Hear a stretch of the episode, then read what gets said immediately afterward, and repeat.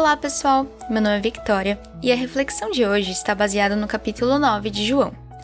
Existe um tema central nesse capítulo que é a cegueira.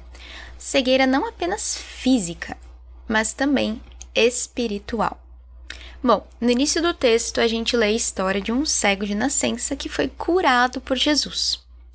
Mesmo hoje, no nosso mundo contemporâneo, em que existe uma maior é, uma maior possibilidade de acessibilidade, um maior esforço para proporcionar uma vida melhor às pessoas que têm esse tipo de deficiência, a impossibilidade de enxergar ainda torna a vida dessas pessoas bastante difícil. Eu conheço uma pessoa que, perdendo a visão de um dos olhos, ela também começou a perder o equilíbrio, ter dificuldade de ler, de se locomover. Nos tempos bíblicos, essa situação era ainda pior, devido a algumas situações. Por exemplo, a gente sabe que antes de ser curado, aquele homem ele precisava pedir esmolas e mendicar para poder viver, para poder garantir a sua sobrevivência. Ou seja, além dele não ver, ele também levava uma vida totalmente à margem da sociedade. E Jesus muda essa situação através da cura, ou seja, não existe apenas uma cura física, mas também uma reinserção na sociedade através daquela cura. Os fariseus, no entanto, eles ficam furiosos com aquela situação, porque Jesus havia curado em um sábado. Eles se recusam a crer que aquele homem havia sido cego. Se recusam a crer em Jesus.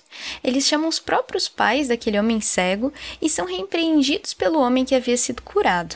A mensagem final de Jesus é bem clara: Eu vim a este mundo para julgar, para dar visão aos cegos e para fazer que os que vêm se tornem cegos.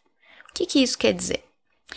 Bom, os líderes religiosos, eles tinham todas as ferramentas necessárias para entender o que estava acontecendo. Eles conheciam as escrituras e mais do que isso, eles eram homens versados, estudiosos das escrituras. E por isso, homens privilegiados naquela sociedade para entender e conhecer a palavra de Deus e conhecer a Deus.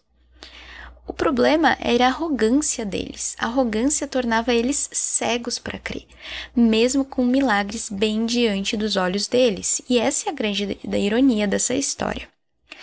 Mesmo com conhecimento, mesmo que a gente leia a Bíblia, a arrogância e a dureza de coração podem nos deixar impossibilitados de ver o que Deus está agindo e de ver o nosso próximo, e que Deus nos livre de agir dessa forma.